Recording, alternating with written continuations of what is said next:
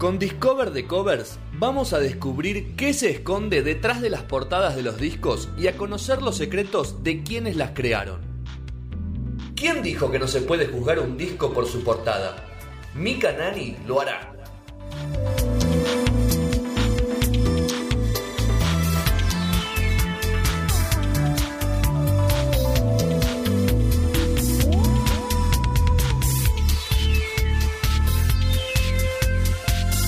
Perdona, Edu, que nos estamos sacando una foto. ¿eh? Acá unos minutos. Mica me pidió una foto y es un momento para mí sublime. Chao, Paul. Gracias por la buena onda. Genio total. Eh, Te pedí una foto como, como hechizo. claro, me pidió- No me podías negar, ¿viste? Bueno, eh, vamos a hablar de vuelve Discover de Cover. La última vez que hablamos de Banda Los Chinos. De banda Los Chinos y mm, sabes que No, estoy, ¿Te respondió el. estoy un poco emocionada. ¿Te respondió Goyo? Goyo me, re- con Goyo. Goyo me respondió. ¿Hay parte 2 o con lo que tiramos? No, creo que con lo que tiramos estamos bien. La parte 2 era más para, el, para las redes, para Sí. ver si puedo armar algún reel. Pero le había escrito Goyo y Goyo me respondió un mes después. Peña estaba de gira. Pero, ¿me entendés que me respondió? Sí, un divino. Estoy, me- me- estoy an- eh, enamorada. No, pero no enamorada de ese sentido, sino de su profesionalidad, Sí, ¿entendés? Y no, es me- una banda muy profesional. Sí, y no, y me respondió, Mica, disculpame, me colgué. eh, Encima te dice disculpame. me pidió Boludo. perdón, me pidió perdón y me dijo, bueno, si estamos a tiempo, después te lo mando. Para mí no me lo va a mandar, pero me dijo porque que había estado buscando mi nombre y no lo había encontrado y yo le tiré un... Y acá es donde me recibo de cara dura. Seguime, así no te olvidas. Eh, ¿Le mandaste Y la foto hoy- que tenés con él? Hoy me empezó a seguir Goyo. No, ya se la mandé una vez y ya me dio miedo que empezara a pensar, claro, que lo estaba, como que era tipo Katy Bates en Misery, ¿viste? Como, como que mejor por las dudas no ser tan toxi. Ok, ok. Bueno. Gran disco de los Rolling Stones. Vamos a hablar de Vicious to Babylon. Sí, hablando de buenos showmans y hablando de que, que recién me contaba. hablando de, de tipos que se roban cosas de otros. No, bueno, es verdad. Pero no, me Mujeres, quedé con músicos. que Paul que recién contaba, viste, ¿Qué de la, de la escenografía, del Sí. tour, que, que, bueno, dice que, va a tra- que está trabajando con una escenógrafa, que la escenografía la traen de allá. Este disco, la portada y el, el nombre, el concepto, salió de la gira. O sea, empezaron por la gira, ¿entendés? Tipo, alguien dijo, che, eh, me parece que tenemos que hacer algo así. Eh, un, eh, alguien dijo, no, el, el chico se llama Mark Fisher, El chico. el chico, el señor, que no sé si está vivo, eh, escenógrafo, diseñó un boceto de un puente así gigante que conectaba un escenario con el otro, ¿viste? Toda una cosa del diseño de escenografía que es un mundo aparte. Sí. Y eh, a partir de eso, obviamente, le, le trabajaron la idea con la banda y la banda dijo, bueno, listo, esto queremos que sea así, entonces trabajemos en pos de que el concepto general del disco sea ese. Sacando la parte musical, ¿no? Porque la parte musical en realidad no tiene mucho que ver con eh, el, el- el nombre del disco ni con No. la parte visual. No, no. Eh, no hay pero un bueno, concepto trabajado, nada.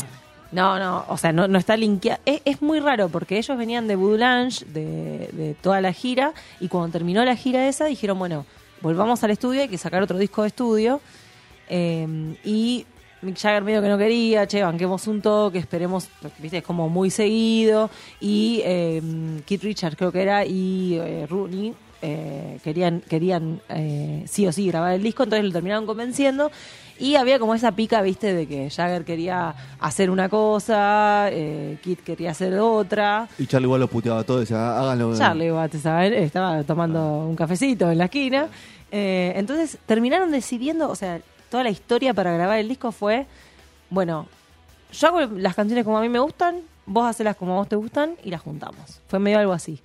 Entonces es un disco que tiene muchas manos, muchas manos, muchos productores distintos, trabajaron como con seis productores, eh, más los temas que hacía Mick Jagger, más los temas que hacía Richards. Y el disco tiene varias sonoridades diferentes. Viste, Jagger quería encontrar un sonido más moderno, como que iba en pos de eso, también más comercial, más, más moderno era la definición. Y Kit quería volver un poco más a lo anterior, a los Rollins pri- del principio. Eh, entonces, bueno, así como que fusionaron eso y terminó quedando este disco que tiene canciones bastante dispares y diversas. Que está bueno, pero yo no sé si a vos te pasa. A mí me pasa que no tiene un hilo conductor. Yo no, No. siento que es un disco que No. se cose. Tiene partes, etapas. Y tiene buenos temas, pero por separado. tiene tres temazos ¿Viste? históricos de Stones, que van en Free de Switch, Out of Control y Sing of Me, que son Sí. tres temazos. Y después tiene dos temas de Richard que son una locura. ¿Cuál es? No me acuerdo Ah. de todo. No, no, pero pensé que te eran tus tipos favoritos. Pero no, no, a mí, eh, Saint of Me es uno de los grandes temas para mí, que a mí más me gusta. Pero bueno, Bueno, tiene eso, es un disco dispar Sí. en ese sentido. Suena bien por Nerds porque Oh, ellos son muy buenos, o sea, por eso digo, no, no falla en ese, seri- en ese sentido en lo técnico, pero conceptualmente tiene ahí como... Entonces, si, si la música no tiene un concepto que lo, que lo cose, bueno, démosle un concepto a toda la, la parte visual, que esté todo cosido. Entonces ahí es donde empiezan a... Primero no tenían el nombre del disco, es como que estaban barajando las posibilidades que, de, de cómo llamarlo. Eh, una de las opciones era Blessed Po- Poison, eh, es tipo Poción poción bendecida, bendecida, sí. ponele. Y tenía como un estilo medio religioso. temazo, ¿verdad? Este, justo este. ¿Querés escucharlo un poco? No, no, no porque tiene muchos derechos de disco, no, no van a levantar la sección. No, no. Me gusta. Bueno, inicialmente se iba a llamar así y toda la estética era como, como de religión. Em, pero después, bueno, eh, cuando eh, el, diseñador del, tour, de la gira, presentó como ese puente y, toda la, la estética que era como muy de Babilonia y desierto y ese tipo de cosas, em, terminaron, bueno, terminó consultando con Tom Stoppard, que era un poeta amigo de Jagger, como sé que le debe haber tirado un par de opciones de nombres y entre brainstorming y brains- brainstorming terminó quedando Bridge to Babylon. Brainstorming. Eh, entonces, bueno, ahí lo... ¿Se hace brainstorming todavía en Sí, yo, yo hago mucho. Eh, lluvia, de, lluvia de ideas. ok. Vamos a nacionalizarlo. Eh, bueno, entonces eh, Mick Jagger quería contratar, cuando, cuando, cuando entraron a buscar diseñadores o diseñadoras, que, estudios de diseño que pudieran encargarse de la portada, como que convocaron a 200 portafolios, ¿me entendés? Tipo, dijeron 200 agencias, ¿viste? Agarraron un par. Y entre ellas apareció Stefan Sag- Sagmeister con su agencia, eh, que ¿Ya era reconocido? era sí, tenía cierta fama, no era full famoso, pero un tipo que, que- que era conocido, es austriaco él. eh, había trabajado para Lou Reed, para eh, Talking Tenía- tenía Heads. credenciales. Tenía, tenía credenciales y aparte, en los 90 Sackmeister, y esto es lo que iba a contar, fue de los diseñadores Ito. En, en los 90 hubo como un boom de que los diseñadores pasaron a ser más famosos que sus obras. Eran como estrellas de rock, pero del diseño. Como David Carson, como Brody, que era el que hacía el, el- ¿Por qué? Porque empezaron a trabajar para publicidad.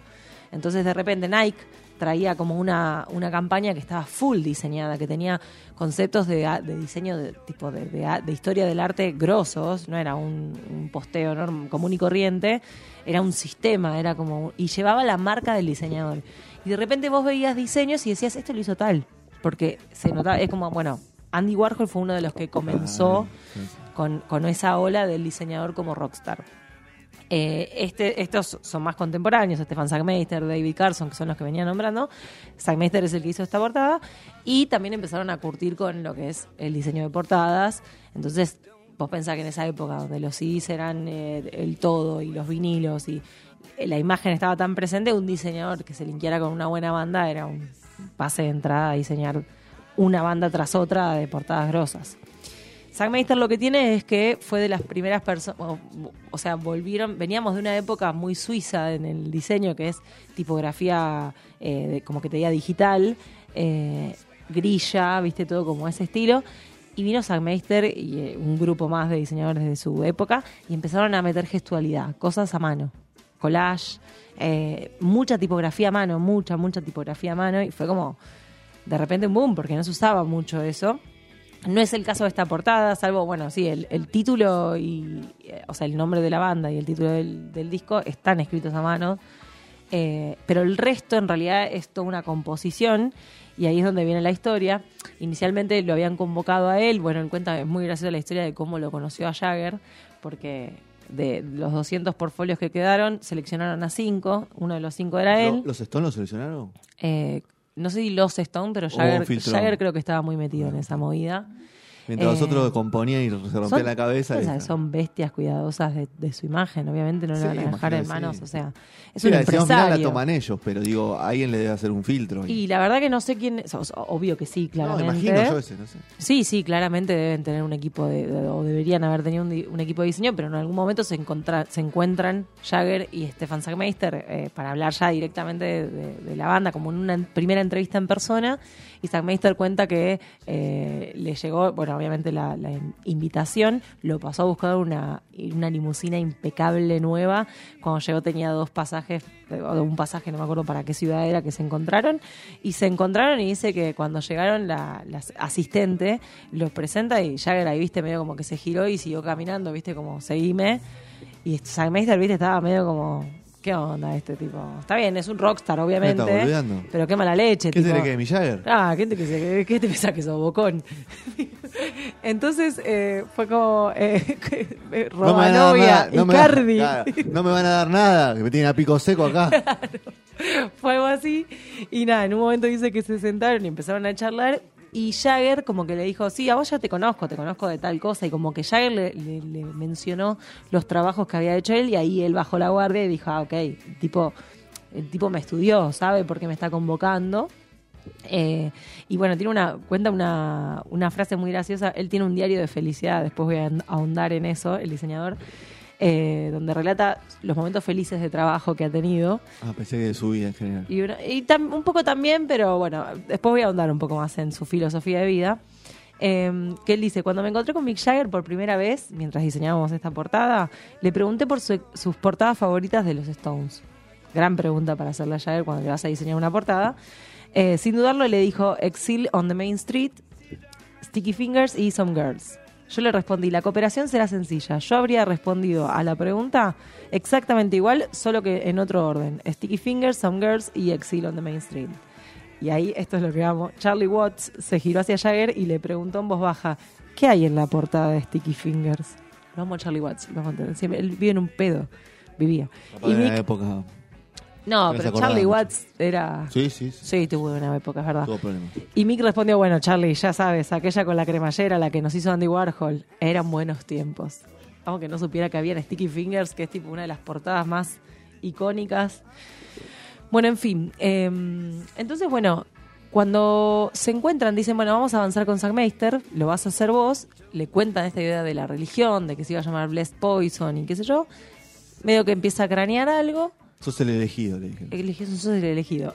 Empieza a cranear algo y, el día que tenía la reunión le dice, no, eh, al final decidimos que vamos a ir por un puente de Babilonia y, se va a llamar así el disco y toda la historia. Y el chabón tipo tenía, eso se lo dijeron a la mañana y a la noche tenían la reunión. Y tuvo que, bocetar algo, tuvo que cambiar todo en el, en el momento. Eh, y bueno, y ahí cuenta que Jagger como que le tiró un si necesitas inspiración, andate al Museo de, Británico, que estaban justo haciendo una muestra de arte babilónico, para buscar información. Entonces ahí Meister entró, estuvo mirando un poco las esculturas y flasheó con El Museo Británico es el lugar donde eh, Inglaterra expone todo lo que robó en sus colonizaciones alrededor del mundo. Es gratuito, o sea, compensa de esa manera, pero expone todo lo que robó en América y en distintos diversos continentes. Me gusta mucho esa forma de ver, es como que lo devuelve. Es que es así, yo por suerte tuve la posibilidad de ir y te muestra todo lo que robó. Mira, bueno, esto se lo robó de los mesopotámicos. Lo mantuvo hermoso, ¿eh? Te lo robó, pero te lo cuidó bueno, a morir. por lo menos lo cuidó. che, hay gente que roba. Mirá, no Mick Jagger, no la cuido a Jerry Hall. Bueno, eh, entonces ahí flasheó con una escultura de Lamazu, que es como un, un león, una divinidad protectora, eh, un ser híbrido legendario, que era como una fusión. En algunos casos tenía cuerpo de toro, en otros casos de león, eh, con alas de águila y cabeza de hombre. Y era como una figura protectora, o sea, se ponían en las puertas de las ciudades eh, y era como que protegían la ciudad o protegían, no sé, tipo los muebles, las murallas, los, los muebles. Los, puentes, quise decir. Los muebles también hay que, hay que, cuidarlos. Más esa época de secar. Entonces nada, flasheó esto, le gustó y bajó un boceto ahí de una mezcla entre un león asirio, que es esto que te estaba relatando, y un león británico. Se eliminó la parte de las, de las alas, qué sé yo, y cambió la postura em, que era de protección por una postura defensiva, con la cola ahí medio arriba como en ataque. Esto lo bocetó y después se lo pasó a eh, Kevin Murphy, que es un pintor, un artista, y fue quien... ¿Se dibujó a lanzada de, la mañana para la tarde eso? Eh, no tengo el, boceto. Sí, puede ser, digo, un leoncito ahí que me ¿Vos lo harías eso? un yo no, yo no soy muy buena dibujando a mano alzada. Pero mi novio, por ejemplo, que es bueno dibujando, sé que lo haría. Eh, pero bueno, claramente lo debe, haber bajado la idea. Él es director creativo, fue director creativo, director de arte de la idea. No es quien la llevó, o sea, quien finalmente la llevó a cabo como todos los directores creativos, su nombre es el que nos acordamos y el diseñador en realidad fue Halti Carlson, que no lo conoce ni la madre. eh, pero yo sí, porque gracias a- a- a- al internet y a la gente por lo menos le dan crédito. Que son diseñadores. Cobró una parte. Claro, son diseñadores que trabajan con, con los directores más conocidos. Entonces, los clientes llegan a los directores y bueno, después los que hacen eh, son su equipo. Eh, bueno, de este diseño se despegaron también los pósters, el merchandising, toda la parte de, lo que sería la- la- el tour. Que, eh, y el primer millón de unidades estaba envuelto en un estuche especial, que eso es lo que se puede ver a veces si, si, ven la imagen, tiene eh, viste que hay como dos. Vos dices, hay dos, ¿por qué hay dos portadas? Hay una que está sobre un desierto, el león, y hay otra donde tiene como unos arabescos alrededor. Bueno, eso es porque se sale. Y el estuche ese de filigrana, filigrana daba la impresión de que el, el león estaba incrustado. Ah, yo tengo el disco con el CD con no de los primeros Eh, el millones. primer millón de unidades estaba difícil. Como decía Basilo. ¿Sabés lo que es la filigrana? Yo quiero son- sonar en la radio y ganar mi, para ganar mi, Mi primer, millón de ¿no? discos. Cantaba. Sí, muy bien. Así. Bueno, la filigrana es una técnica que es tipo como un la encaje. tengo de nombre, pero no. La, te- la tenés de oído. El eh. teórico lo tenés vos. No, no, es, es una técnica como parecido al encaje, ¿viste? El encaje de la ropa. Sí. De, de la, de la Nosotros de lencería. corpiño, decimos De la lencería, Nosotros- bueno. A mí háblame así, bien a lo. Eh, Es como lo de la tanga. el entaje de la el entaje, el encaje de la tanga eh, está hecho con papel entonces eso es como bueno un laburo de la puta madre no sé cómo hicieron el primer millón así deben haber tenido ahí A un par de, de colonias de Sí, Inglaterra De, de los que le robaron cosas en el museo. Que Sí. Y el patrón este de filigrana constaba de una mezcla de alemán medieval y de patrones japoneses contemporáneos. Toma, o sea, ¿quién armó eso? Quilombo. No lo puedo creer. Bueno, el fondo del desierto de la portada eh, se extiende a lo largo del librito, ¿viste? Cuando lo abrís. Y en el librito también está la, la torre, ¿viste? Tiene como varios iconos ahí. Eh, Lo que debe salir eso. Ahí está Edu mostrando. una locura. Gracias, Edu, por tu servicio, que yo me olvidé el pendrive. Em, y el tour que hablábamos, el tour es una locura. O sea, lo que armaron en ese escenario fue descomunal. Duró, eh, tuvo 108 actuaciones, en, no sé. Cinco en Argentina. Fue mundial. eh, o sea, en, mu- en muchos países, en, en Wikipedia está exactamente cuánto estuvieron en cada país, la verdad que me pareció un dato irrelevante, pero duró un año, un poco más, eh, así que estuvieron un año con, ese, con esa gira y nada, era un puente. Bueno, inicialmente iba a ser un puente que al final lo terminaron modificando porque les daba pánico que se cayera Mick Jagger arriba de la gente, pero tenía un despliegue impresionante. Em, y bueno, después em, lo que a mí me, me flasheó de, de- de la gira fue más cómo lo anunciaron y ahí es donde me fascina, me encanta eso porque toda la publicidad de, de los Rolling, bueno, de gente que tiene plata básicamente, cortaron cortaron el puente de Brooklyn, el que conecta Sí. Brooklyn, Brooklyn Manhattan. Entró Mick Jagger en un Cadillac, Cadillac rojo descapotable con una campera de cuero turquesa. De Sara, Eh, la campera. De, de Sara la campera, sí. Eso, eso me diría Marcos, tipo, era de ver. Al lado de copiloto que tenía Richards, atrás iban eh, Ron Wood y Charlie Eh, Watts. Charlie Watts. Entraron ahí, eh, tuki tuki, cortaron el tránsito del, del Del puente puente, de se bajaron ahí, claro, dijeron, el puente este es como Es una, Stone. es una representación del puente de Babilonia. Eh, de- del- para la presentación del disco hicieron como bajaron un telón gigante, viste, mostraron como lo que se ¿Está en venía. YouTube eso sí, está, lo estuve viendo. Eh, anunciaron la, la gira y anunciaron el lanzamiento del disco. Y es muy gracioso porque, eh, nada, Mick Jagger es como siempre, viste, el, el- el carismático, el que estaba tratando de, de hablar con la prensa, pero a la vez no le decía nada, mientras que lo- el otro hacía caras, viste, tipo que Richards le hacía caras, Charlie Watts estaba en babia, el otro estaba como cagándose de risa, viste, esa boludez. Pero bueno, lo presentaron de esa manera eh, y también había algo como un guiño ahí en la jerarquía de manejaba Jagger, Claro, sí, sí, frontman, obviamente. Exacto, toda la historia. Y bueno, en el interior del disco era lo que te contaba, que está el desierto con la Torre de Babel, guiño, y eh, bueno, la letra y los créditos. Eso sí lo hizo Zack Meister ahí, tuki tuki a mano. Esto es básicamente la historia de eh, Bridge of the to Babylon. Eh, Zack Meister viene el 15, 16 y 17 de octubre a Mar del ¿La primera Plata. vez que viene a Argentina? No, no es la primera vez que viene a Argentina. Es creo que tal vez la segunda oficial y no sé si habrá venido ¿Le más. podemos pedir que dibuje al león? No. Olvídate, yo se lo voy a pedir. Ah, un dato de color que me encanta, de los que a mí me gustan. Para los que no sabían, Mick Jagger es de Leo. Entonces, cuando le cayó? Ah, Como ¿Vos, también? Como vos, Edu. Que tenía cara de leonino. él. Eh, que, eh, cuando le cayó con la idea del león de británico y el león Soy yo, Asiria, dijo. dijo, ¿sabes qué, papá? Me encantó. Me enca- Aparte, Leo, viste que le gusta que hablen de él, viste. Me sé toda la historia, escuchame, pregúntale a Edu. Entonces, cayó ahí, dijo, re pistola, vamos con los leones. ¿entendés? Le encantó, le encantó la idea. Datos de Zackmeister que no quería dejar de contar porque Dale.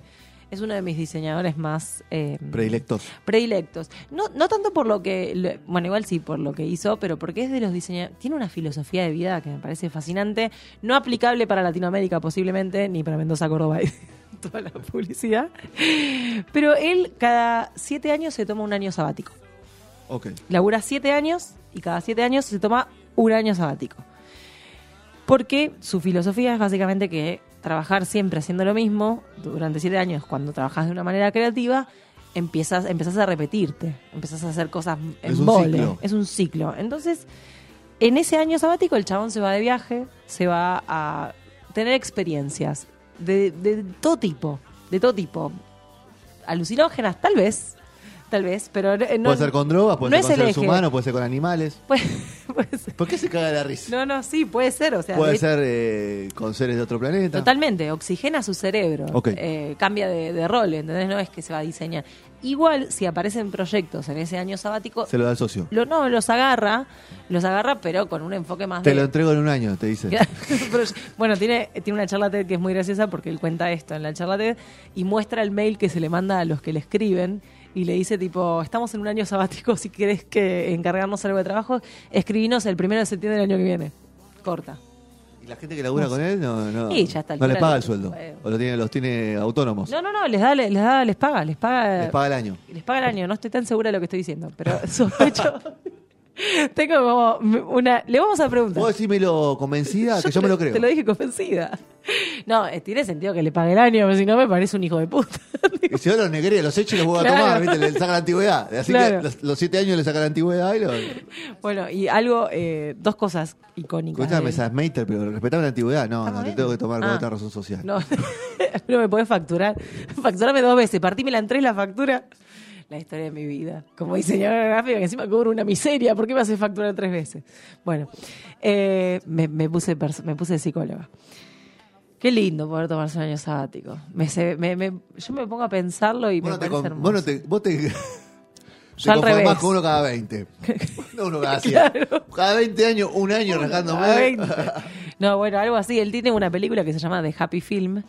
Y el tipo justamente eh, habla muy- es como un filósofo de la felicidad. Odio esas expresiones yo porque me parece muy chupacirio. Mindfulness. Pero, muy mindfulness, pero tiene razón y cuando él- cuando vos lo lees está bueno lo que dice. Él habla de que es una persona que tiene un trabajo muy linkeado como el mío, muy, muy linkeado a la creatividad, a, a la diversión, a la parte lúdica y es cierto que para estar haciendo cosas buenas, efectivamente te tenés que tener la mente eh, Oxigenada, oxigenada, creativa, descansada, libre. Como contaba un poco Paul, también recibir cariño, tener contención. Entonces, bueno, en esta película él lo que hace es someterse a un montón de experiencias, es como un documental eh, de felicidad. Básicamente es ponerse un disfraz, salir a la calle, eh, eh, registra eh, la separación con la novia, que- toma drogas, Que te eh, chupe. esto. De todo, sí, pero está bueno, tiene como una, hay una cosa esencial que me parece que está buena, es, es como salir a jugar, básicamente, volver a ser un niño. Eh, eso por un lado, lo de Happy Film, y después eh, algo que me parece que fue como su hito y que lo quería decir, es que una de las cosas que por las que más se lo conoce fue que a principios de los 90, en el Graphic Arts, no, en el American Institute of Graphic Arts, tenía que hacer un afiche para anunciar el evento y contar las personas que se iban a presentar. Y el tipo dijo, eh, a mí el arte me pasa por, por el cuerpo, me pasa por la sangre. Entonces agarró y le pidió al asistente que le tallara el line-up en su cuerpo. Y el afiche, básicamente, era su cuerpo. Entonces después sacó una foto y el afiche fue todo su cuerpo eh, tallado con, sangre, ¿no? Tipo, lo, lo rayó. eh, con... Ya no, te, no habías entendido esa parte. Las cicatrices. todo rayado, exacto. Si querés buscarlo, es, es eh, Está loco. este Stefan pibe. Sackmeister en AIGA. Si buscas AIGA, es tipo las, las iniciales A-I-G-A son las iniciales de Arts, de Arts American Institute of Graphic Arts. Ahí está. Ah, Podemos ver al muchacho. eh, la parte genital también. con todo Ah. su no la parte genital no cortó cortó justito antes porque para mí por ahí no le pasa el arte claramente. Por lo- por por lo- pasa el arte. Como que le pasa por el corazón. Entonces igual le gusta ponerse en bolas. Tiene como muchas fotos en bolas. Sí hay videos de, de él en bolas Es feo el hombre en bolas. hay que decir- eso no hay que decirlo siempre, ¿eh? no todos los hombres son feos Sí, en bolas pero somos las mujeres somos más lindas. Eh, así que bueno, este es el personaje que nos visita en octubre. Eh, yo, no sé Te ustedes, pones en bola y va a tallar. yo voy a ir, ¿me tallas acá? ¿Me tallás un pecho? ¿Me tallas el león? El león de Babylon. No, sí, eh, yo pi- pienso ir con mi disco.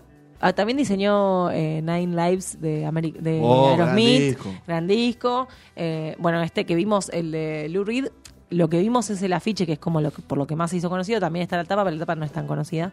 Eh, así que yo pienso llevarle. Ah, y ganó un Grammy. Estuvo nominado cinco veces al Grammy y lo ganó con un disco de mm, Once in a Lifetime de Talking Heads. Así que yo alguno de esos le voy a llevar, le voy a pedir que me lo firme, tal vez le haga una entrevista a- para Discover the Covers, tengo que practicar inglés hasta que llegue ese momento. Pero 45 días.